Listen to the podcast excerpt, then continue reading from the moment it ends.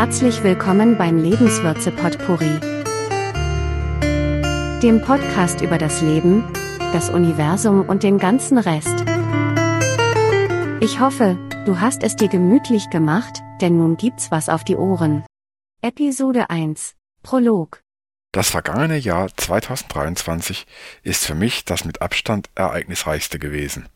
Überall scheint der Nationalismus wieder aufzukeimen, auch der Krieg hat in Europa wieder Einzug gehalten und politisch herrscht ziemliches Chaos. Doch der Auslöser, künftig die besonders würzigen Inhalte meines Lebens in einem Podcast zu veröffentlichen, traf mich völlig unvorbereitet, wie ein Blitz aus heiterem Himmel. Es handelte sich dabei um einen Brief, der am späten Nachmittag des 31.10.2023 offensichtlich von einem Boten in den Briefkasten gelegt worden war. Nun erfolgt der Versuch wiederzugeben, was ich beim Lesen des Inhalts empfunden habe. Teil 1 Nachtigall, ich hör dir trapsen. Sehr geehrter Herr, hiermit kündigen wir das bestehende Arbeitsverhältnis fristgemäß zum nächstmöglichen Zeitpunkt. Hä?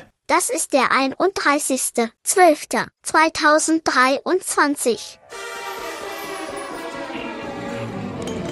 Den Ihnen zustehenden Resturlaub sowie etwaige Überstundenausgleichsansprüche erteilen wir Ihnen während der Kündigungsfrist.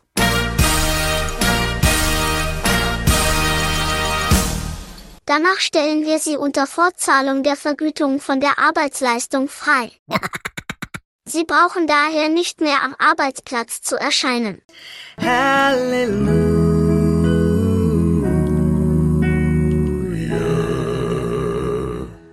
Falls sich noch persönliche Gegenstände von Ihnen hier befinden Oh, oder Sie Gegenstände, zum Beispiel Spinnschlüssel zurückzugeben haben, bitten wir Sie, hierfür einen Termin zu vereinbaren. Wir weisen Sie darauf hin, dass Sie zur Aufrechterhaltung ungekürzter Ansprüche auf Arbeitslosengeld verpflichtet sind, sich unverzüglich nach Erhalt dieser Kündigung persönlich bei der Agentur für Arbeit Arbeitssuchend zu melden. Weiterhin sind Sie verpflichtet, sich aktiv um eine Beschäftigung zu bemühen. Das war, wie du dir sicher denken kannst, schon ein ziemlicher Schock. Zunächst einmal brachte ich deshalb die Kündigungsschutzklage mit Hilfe von Verdi auf den Weg. Danach habe ich im Bekanntenkreis nach Arbeitsmöglichkeiten gefragt. Ich hatte ja bereits schon damals, als ich nach 20 Jahren in einem Betrieb rausgeworfen wurde, über einen Neuanfang nachgedacht. Die ausgesprochene fristlose Kündigung war damals zwar unberechtigt, doch das Vertrauen war derart zerstört, dass ich schon damals lieber umgeschult hätte. Das stieß aber bei der Agentur für Arbeit auf wenig Gegenliebe. Dort war man der Meinung, dass ich durchaus weiterhin auf toten Pferden reiten könnte, solange es noch Ställe gibt, in denen tote Pferde auf einen Jockey warten. Teil 2 Wenn du entdeckst, dass du ein totes Pferd reitest, steig ab. Nachdem ich die Schockstarre überwunden hatte, fiel mir als erstes mein Ex-Kollege ein, den ich in der Vergangenheit leider etwas vernachlässigt hatte. Mein Freund hatte ebenfalls mit mir für ein Jahr in einem Betrieb gearbeitet. Er hat dann, nachdem die Deutsche Bahn ihr totes Pferd bei meinem letzten Arbeitgeber untergestellt hat, umgesattelt auf Schienenfahrzeuginstandsetzung.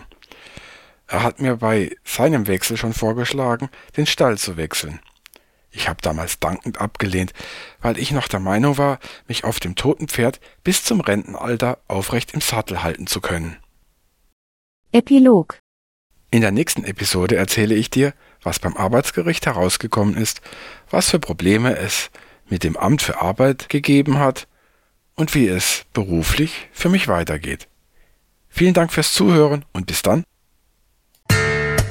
Niemand hat die Absicht, eine Mauer zu errichten. Oh, das Ende naht. Wenn es dir gefallen hat, berichte deinen Freunden darüber. Kontaktmöglichkeiten findest du auf potpourri.de. eiskalte Wirtschaftstypen in die Knie zu zwingen. Da will ich mitmachen. You're fired.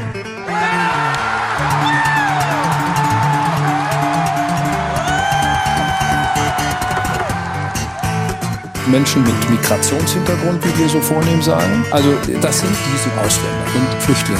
Und dazu noch ihre Söhne, die kleinen Paschas. You'll never walk alone. Vielen Dank fürs Reinhören. Zum Mitschreiben. Die Rente ist sicher. Ich hoffe, dein Podcatcher holt die nächste Folge wieder ab. So wahr mir Gott helfen. Pass auf dich auf und lass dir keinen Unsinn erzählen. Wir werden kein Tempolimit machen. Bis dann.